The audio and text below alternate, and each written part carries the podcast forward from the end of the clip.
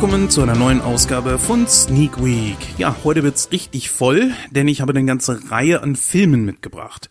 Das wären Skyscraper, Ocean's 8, Super Troopers 2, I Kill Giants und Hereditary. Am Ende habe ich dann übrigens noch ein paar kleine Ankündigungen für euch, dazu aber dann natürlich später mehr.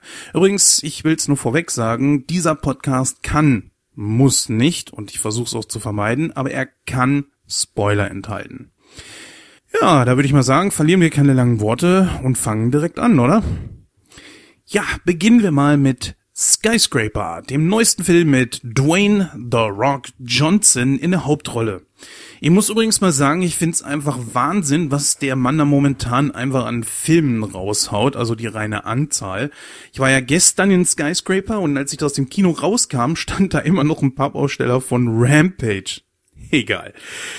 Ja, also Skyscraper ist ein Film, der sich um den Ex-Unterhändler bei Geiselnamen Will Sawyer dreht. Und äh, dieser verliert bei einem Einsatz sein Bein. Das sehen wir gleich am Anfang des Films. Doch davon lässt er sich äh, nicht entmutigen und gründet daraufhin eine eigene Sicherheitsfirma. Da macht der Film dann auch direkt einen Sprung von zehn Jahren. Will Sawyer ist mittlerweile verheiratet und ist Vater von einem Sohn und einer Tochter. Ich würde mal sagen, beide Kinder sind so irgendwie zwischen acht und zehn Jahre alt.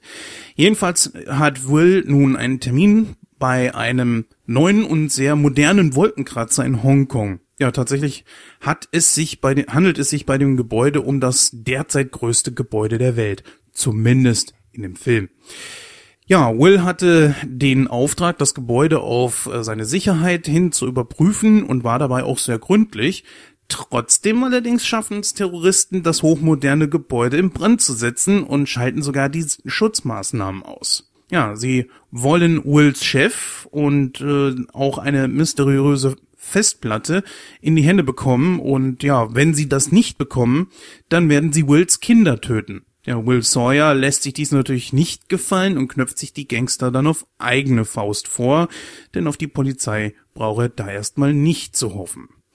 Ja, wie schon gesagt, in den Hauptrollen haben wir unter anderem hier Dwayne Johnson, den kennt man ja wie gesagt auch besser als The Rock. Neve Campbell ist mit dabei, welchen man sicherlich aus äh, Scream kennen könnte. Pablo, Sch Pablo, Pablo Schreiber oder Schreiber, Noah Taylor, Chin Han und natürlich etliche weitere. Der Film geht genau eine Stunde 43 Minuten, FSK 12 und der Kinostart war erst vor ein paar Tagen, nämlich am 12.07.2018. Ja, nun, fangen wir mal mit dem eigentlichen Hauptdarsteller an. Nee, nicht The Rock, sondern das Gebäude. Ja, ja. Wie ihr es sicherlich ja schon ahnt, handelt es sich bei dem besagten Gebäude nicht um ein real existierendes Gebäude, sondern um eine, ja, um ein Hochhaus, welches es aus dem Computer stammt. Macht aber überhaupt nichts, denn bis auf, dass es recht abenteuerlich aussieht, ist dieses Gebäude so real erscheinend, als wenn es tatsächlich irgendwo auf der Welt stehen würde. Da es sowieso fast ausschließlich aus bunten Lichtern und 99 Prozent aus spiegelndem Glas besteht, kann man den Unterschied eigentlich auch kaum ausmachen, ob real oder nicht. Ja, ich sagte ja, abenteuerlich, aber warum? Ganz einfach. Das Gebäude erinnert stark an einen bewohnbaren Pokal, so möchte ich es mal nennen. Ein ganz klein wenig hat es mich auch an den FIFA WM Pokal erinnert. Für meinen Geschmack aber ein bisschen zu modern, denn alles in diesem Gebäude ist über ein Tablet steuerbar. Und nicht nur das, es hat innerhalb dieser Kugel, die man auf diesem Gebäude sieht, sogar sowas wie eine Art Holodeck. Naja, ein bisschen zu viel ist gut. Kommen wir aber zu Dwayne Johnson. Dieser spielt mal wieder die gleiche Rolle wie in allen Filmen davor, und zwar einen, ich würde mal sagen, muskelbepackten Saubermann, wie aus dem Lehrbuch. Um noch mehr Emotionen beim Publikum hervorzurufen, hat man seinen Charakter dieses Mal sogar eine Beinprothese verpasst. Nun, der Geschichte hilft dieser Story-Arc zwar in keinster Weise, und wenn man ihn weggelassen hätte, dann wäre es auf das gleiche hinausgelaufen. Was die Action betrifft, braucht sich der Film auch nicht zu verstecken, auch wenn man merkt, dass hier 80% der Umgebung aus dem Computer stammt und nicht real ist. Tja, also Dwayne Johnson, also at his best. Was ich wiederum langsam ermüden finde, muss ich gestehen. Diese glatt gebügelten Helden, die Johnson seit mehreren Jahren verkörpert, sind so austauschbar und langweilig.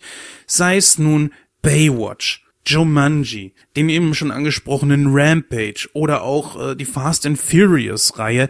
Es ist immer derselbe moral schwingende Muskelmann ohne jeden Makel. Also der Mann braucht dringend unbedingt mal eine andere Rolle mit mehr Facetten. Ja, eigentlich schade. Das ist aber auch das große Problem dieses Filmes, denn auch die Nebencharaktere bleiben recht blass. Was besonders schlimm ist, wenn die Hauptfigur einen schon langweilt. Man merkt, dass Wills Kinder und seine Frau nur da sind, um gerettet zu werden und in Gefahr zu geraten. Ja, und das macht es halt eben schnell langweilig. Der Antagonist, welchen ich gerne mit dem von Alan Rickman aus äh, Stirb langsam vergleiche, ist sowas von farblos und agiert wie eine Art Computerfigur, würde ich mal sagen, der man es anmerkt, dass sie eigentlich nur da ist, weil sie dazu geschaffen wurde, um da zu sein. Mehr ist da nicht hinter. Er hat nur die eine Motivation und zeigt keine anderen Emotionen. Hans Gruber aus Stirb langsam dagegen hatte wenigstens ein richtiges Gimmick und war schon so ein unberechenbarer Schweinehund. Ich würde mal sagen, der, ja, welcher aber immer versuchte, hier auch immer den Betuchten raushängen zu lassen. Ja, beim Rest des Casts äh, sieht's leider nicht anders aus. Unterm Strich mal wieder eine mittelmäßige Kost aus der Film-Fließbandschiene von Dwayne Johnson, würde ich mal sagen. Auch kann man sich des Eindrucks nicht erwehren, es hier mit einer Art stirb langsam Kopie zu tun zu haben. Naja. Schauen wir mal kurz, was Moviepilot und IMDb dem Film geben. Ja, bei Moviepilot geben hier die Kritiker 5,3, das entspricht drei, also ich mache es einfach mal in Prozent umgerechnet, 53 Prozent und die Community äh, gibt 61 Prozent. Die sind also recht gnädig mit dem Film. Aber ich würde mal sagen, so ähnlich irgendwo dazwischen würde ich mich dann auch ansiedeln. Bei IMDb ist es eben so 61 Prozent. Also, ja, die sind sich da scheinbar recht einig. So, Oceans 8. Der Titel ist natürlich etwas verwirrend, denn niemand, der den Titel das erste Mal liest, weiß sofort, worum es geht. Ist es eine Fortsetzung? Ist es ein Prequel? Ein Reboot? Oder doch eher ein Spin-off? Oder hat der Titel überhaupt irgendwas mit der Oceans Trilogie rund um George Clooney und seine Spießgesellen zu tun? Um es kurz zu machen, der Film versteht sich als eine Art weiblicher Spin-off zur ersten Trilogie und von Anfang an war eigentlich klar, dass im Falle eines Erfolges des Filmes eine Trilogie entstehen würde, die bei dem zweiten Teil dann die neun und beim dritten Teil dann die zehn im Titel haben würde, womit sie sich dann natürlich an die Originalfilme anschließen würden. Somit hätte man dann Oceans 8 bis, bis Oceans 13. Muss man das haben? Ich finde nicht. Aber es wäre natürlich ein netter Gag. Trotzdem ist es ein bisschen verwirrend. Ja, in den Hauptrollen haben wir Sandra Bullock, Kate Blanchett, Rihanna, Anne Hathaway, Helena Bonham Carter und Sarah Paulson. Die letztere kennt man, glaube ich, unter anderem aus 12 Years is a Slave. Äh, 12 Years a Slave. Übrigens ein richtig guter Film. Ja, ursprünglich hatte man vor, auch Jennifer Lawrence mit in, in den Cast aufzunehmen. Gute Entscheidung übrigens. Aber leider musste die aus terminlichen Gründen dann absagen. Das heißt aber natürlich eigentlich nicht, dass sie nicht in einer möglichen Fortsetzung, wie gesagt, sofern der Film natürlich erfolgreich ist und dann noch sieht es mittlerweile aus, dass sie nicht irgendwie die neunte Dame sein könnte, die sich der Schwester von Danny Ocean irgendwie anschließt. Oder halt eben auch die zehnte in Oceans 10. Warten wir's mal ab. Ja, die Story ist recht einfach und beginnt genauso wie Oceans 11 mit der Freilassung von Ocean, nur ist es diesmal nicht Danny Ocean, sondern seine bis dato dem Publikum unbekannte Schwestern mit Namen Debbie. Auch sie beginnt nach ihrer Freilassung gleich ein Team zusammenzustellen um einen großen Diebstahl zu planen. Gemeinsam haben sie es dann auf ein ungeheuer wertvolles Halsband abgesehen, welches unglaublich schwer bewacht wird. Also müssen sie eine Szenerie in Gang setzen, um das wertvolle Geschmeide zu bekommen. Nun, der Film bekommt eher so gemischte Reaktionen, würde ich mal sagen. Naja, ich fand ihn nicht unbedingt schlecht und man kann ihn sich durchaus ansehen, aber es fehlt ihm schon so ein bisschen der Drive der Vorgänger irgendwie. Gut finde ich aber, dass er die Vorgänger nicht verschweigt und mit ihnen spielt, sozusagen. Es gibt auch überraschende Gastauftritte, welche ich aber natürlich nicht verraten werde. Dennoch wird durch den Trailer ja schon klar, dass Danny Ocean offenbar wohl verstorben ist. Na, doch der Film lässt es offen, ob das nun wirklich äh, so ist oder nicht. Bei Danny Ocean wäre es auch durchaus möglich, dass er seinen Tod vielleicht auch nur inszeniert hat, um aus dem Rampenlicht zu verschwinden. Naja, man muss dem Film aber auch zugestehen, dass er sich viel Mühe gibt, um auf eigenen Beinen zu stehen und sich von den Vorgängern zu unterscheiden. Deshalb hat man mit den Referenzen auf die alten Filme sich auch so ein bisschen zurückgehalten, was ich übrigens auch gut finde. Dazu lassen weitere Filme die Möglichkeit offen, zum Beispiel, sagen wir mal, Tess, die Frau Dannys, mit in den Cast einzubinden, also Julia Roberts. Oder auch Catherine Cedar-Jones wäre natürlich möglich, welche in Oceans 12 so eine Diebestochter Isabelle gespielt hatte. Ja, und wenn ich gerade so darüber nachdenke, kommt mir so auch die Idee eines fulminanten Finales, in dem das weibliche Team gegen das männliche Team antritt ja, oder vielleicht sogar zusammenarbeitet, wer weiß. Für einen ersten Teil finde ich es aber auch gar nicht so schlecht, dass er noch nicht so die volle Fahrt aufgenommen hat, denn ja, sagen wir mal ehrlich, bei Oceans 12 und Ocean 13 merkte man schon so, dass sie deutlich hinter dem ersten Teil standen. Selbstverständlich hat man auch dieses Mal bei einem so großen und bekannten Cast nicht die Möglichkeit, die Charaktere groß aufzubauen. Aber das weiß man als Fan der Originale natürlich. Dennoch bekommen alle Schauspieler eine gewisse Zeit, so ihre Charaktere zumindest ein bisschen Tiefe zu verleihen. Das passiert alleine schon dadurch, dass sie alle ihre eigenen Gimmicks bzw. Spezialgebiete haben. Dennoch bleibt der Film weit hinter der Originaltrilogie zurück, was nicht daran liegt, ich will es nur erwähnen, dass es sich hier rein um Frauen handelt. Ne? Gut, schauen wir mal kurz eben, was IMDb und Moviepilot dem Film gegeben haben. 61% der Kritiker auf Moviepilot und genauso auch die Community. Ja, würde ich jetzt nicht ganz so mitgehen, aber naja.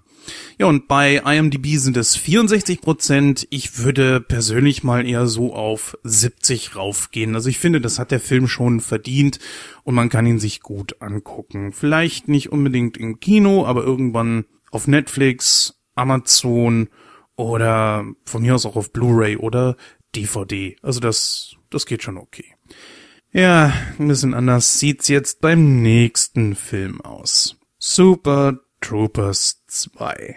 Ja, ihr merkt's meiner Begeisterung schon an. Gut, wollen wir da durch. Kurz zur Handlung. Die habe ich mir jetzt auch äh, mal kurz eben von Moviepilot geholt. Als Veteran der Vermont State Police ist Orchid Thorny Ramathorn der Senior der Truppe seiner Polizeieinheit und steht den Troopers Jeff Foster, McIntyre genannt Mac Womack, Rodney genannt Rod Farfar und dem jungen Robert genannt Rabbit Roto vor. Gemeinsam erhalten die zuweilen etwas durchgeknallten Super Troopers eine ganz besondere Aufgabe. Eine neue Kon äh, Kontrollstation soll an der Grenze der USA zu Kanada in Betrieb genommen werden wo der Highway die zwei Länder verbindet. Die fünf Gesetzeshüter müssen hier nun mit ihren kanadischen Kollegen zusammenarbeiten, was nicht nur die, Be äh, die Völkerverständigung vor zahlreiche Probleme stellt. Tja. Super Troopers ist, äh, ja, wie der, die Zahl in dem Titel schon sagt, eine Fortsetzung, und zwar des 2002 erschienenen Super Troopers, die Superbullen, wie er in Deutschland hieß. Nun, ja, haben wir 16 Jahre später die Fortsetzung, welche man bereits auch schon 2006, glaube ich, auf der Comic-Con angekündigt hatte, wenn man mich, äh, wenn ich mich nicht äh, täusche. Ursprünglich war noch die Idee, dass der Film ein Prequel werden sollte, aber ich glaube, das hat man dann schnell wieder fallen gelassen. Ich schätze mal aus Kostengründen, denn der Film wurde unter anderem durch Crowdfunding finanziert. Was mich auch nicht wundert, wer ansonsten finanziert so einen Mist, außer vielleicht Adam Sandler. Naja.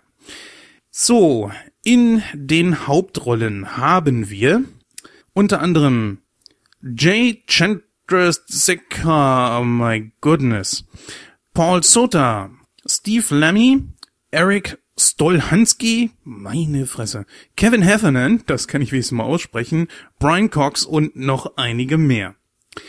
Ja, diesen Film haben sie uns diese Woche in der Sneak gezeigt. Freiwillig hätte ich mir das Ding auch nicht angetan. Ja, er ist aber bereits auch schon gestartet. Ich muss gestehen, dass ich den ersten Teil nicht kenne und nachdem ich diesen Film hier gesehen habe, weiß ich auch warum. Zuerst einmal äh, bin ich der Auffassung, dass man den ersten Teil nicht gesehen haben muss, um sich diesen hier ansehen und genießen zu können. Aber da liegt auch schon das Problem. Ich konnte den Film nicht genießen, denn er ist scheiße. Er ist grottenschlecht. Die Witze sind platt und erinnern wirklich an so eine Adam Sandler Produktion der Neuzeit. Das muss ich ganz explizit erwähnen. Neuzeit. Er hat mal andere Filme gedreht, die waren nicht so schlecht wie heute. Naja, und hier wird gekackt, gefurzt, gegotzt, wo es nur geht. Das Ganze dann nur noch garniert mit hohlen Drogen und Sexwitzen, beziehungsweise so Situationen, in, wo es äh, darum geht. Äh, also ich hatte nach dem Film nicht das geringste Verlangen, den ersten Teil nachzuholen. Und das ist selten, wenn sowas passiert. Es war sogar so, dass viele weit vor dem Ende des Films den Kinosaal verließen. Ich kann's nachvollziehen. Ich kann das gut verstehen, denn diese 99 Minuten, die der Film lief, die bekomme auch ich nicht wieder. Ja. Der Film ist, lasst es mich mal so sagen, er ist eine Beleidigung an die Intelligenz. Ein Machwerk der Scheiße. Es ist natürlich auch so, dass man dann da sitzt und so wie es eigentlich fast jeder Film es schafft, auch wenn er schlecht ist, einem irgendwo mal ein Lächeln abzuringen. Ja, das hat auch Chaos Dad zum Beispiel geschafft von Sandler. Also das ist, das ist nicht wirklich schwer. Ja, aber trotzdem, äh, ja. Gucken wir mal, was Moviepilot und IMDb geben und ich könnte mir vorstellen, dass dann nur Desaster rauskommt. Ja, 46% der Kritikerbewertung beziehungsweise 38% in der Community. Was stimmt nicht mit euch? Dieser Film ist nicht so viel am Prozentenwert, wie ihr ihm gegeben habt. Und IMDb kann ich da auch nicht verstehen, denn da kriegt er sogar 64% Nein, ich gehe runter auf 30% Das Ding kann man sich irgendwann mal bei Netflix oder Amazon geben, wenn man in einer illustren Runde da sitzt und es nicht vonnöten ist, dass man die Dialoge versteht. Ne? Aber ihr wisst, wie das ist. Wenn man sich etwas schön saufen muss, dann läuft schon irgendwas falsch. Naja, kommen wir zum nächsten Film. I Kill Giants. Diesen Film habe ich ebenfalls in der Sneak gesehen und war doch etwas verwundert, denn der Film, der kommt schon in ein paar Tagen auf DVD und Blu-ray raus. Scheint überhaupt nicht in die Kinos zu kommen mit einem regulären Start und ich war überrascht, dass man uns sowas in der Sneak zeigt. Hatte ich bisher noch nicht.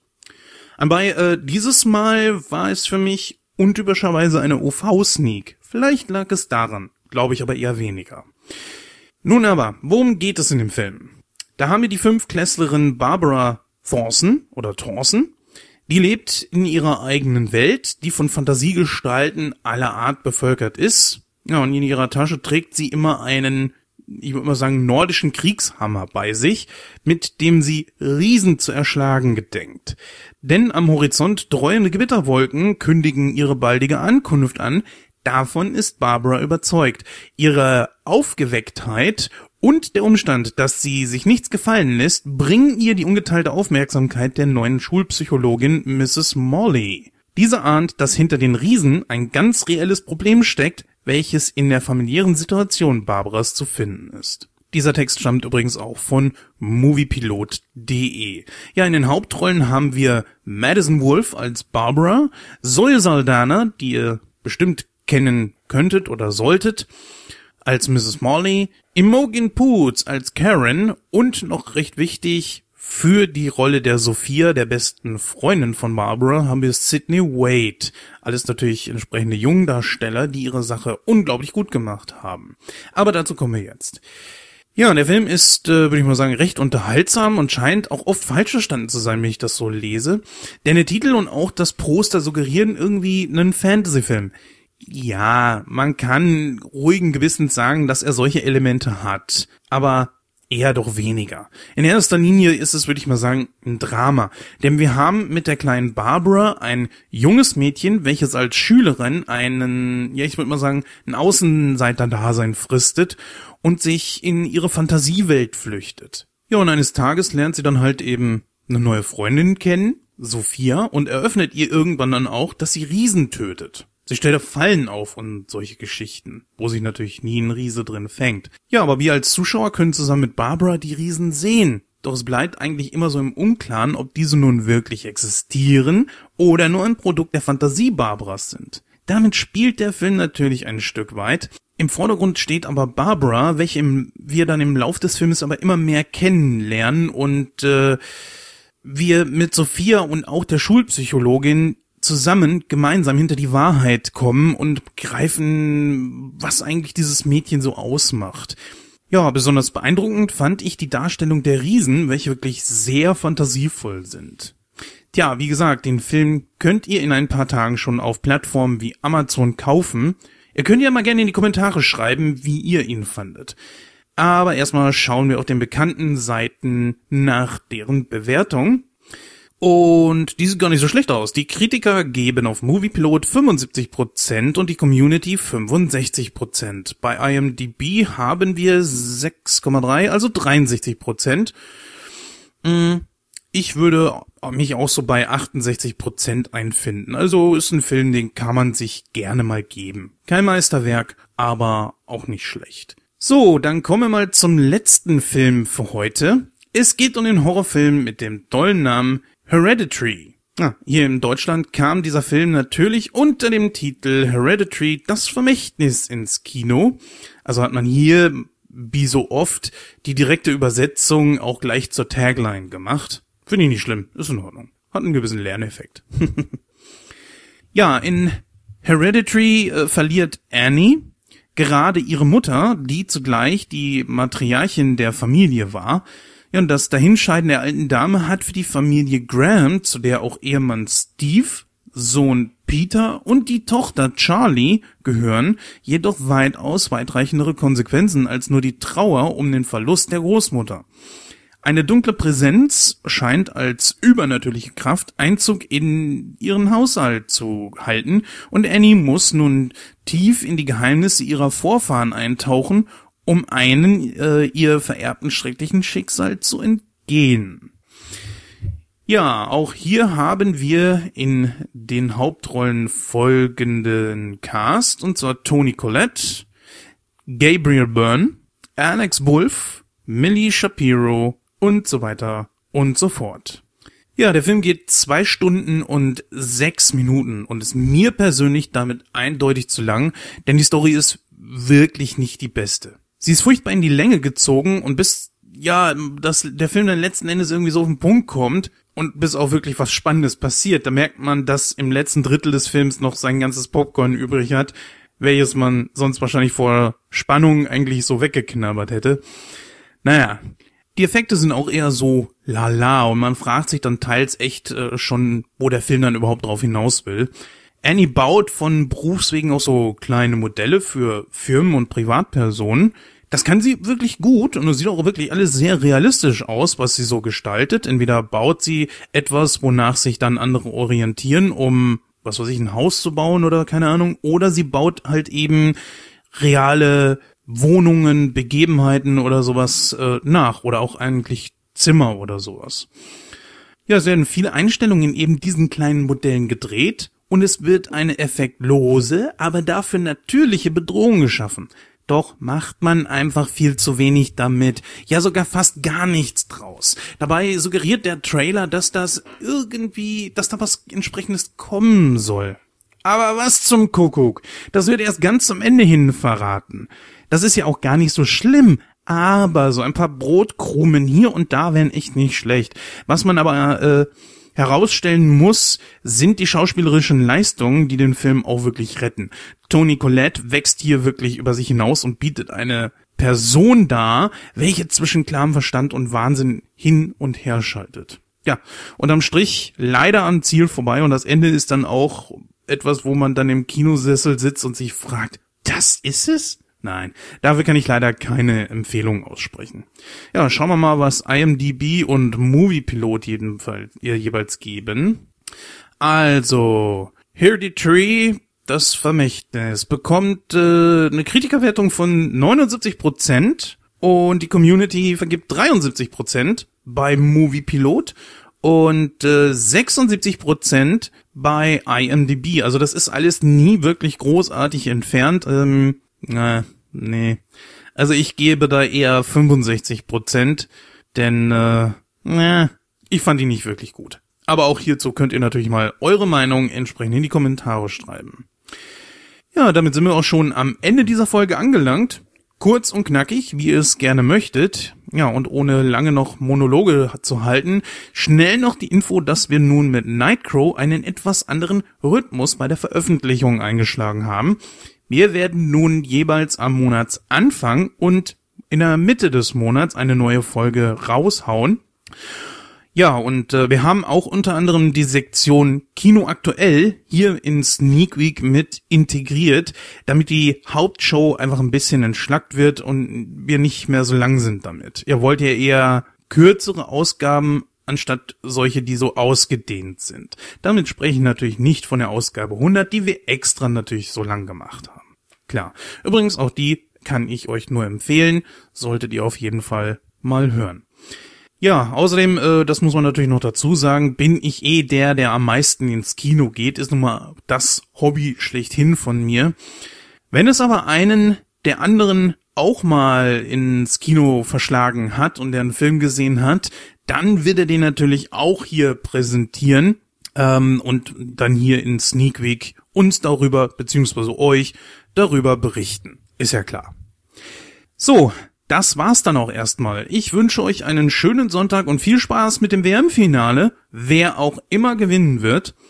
Äh, mich würde nochmal interessieren, wem drückt ihr die Daumen? Kroatien oder Frankreich? Ja, auch das könnt ihr wie immer natürlich unter den Kommentaren auf nightcrow.de, Facebook, YouTube, Twitter oder auch meinetwegen gerne per E-Mail machen info at nightcrow.de, das ist die Adresse, an die ihr dann schreiben müsst, wenn ihr es gerne per E-Mail machen möchtet. Ja, zum Schluss noch der Tipp. Schaut doch mal bei YouTube unter Sabbelsaurus nach. Da findet ihr ein brandneues Projekt von mir und einem Kollegen. Ja, und in diesem Sinne, tschüss und macht es gut.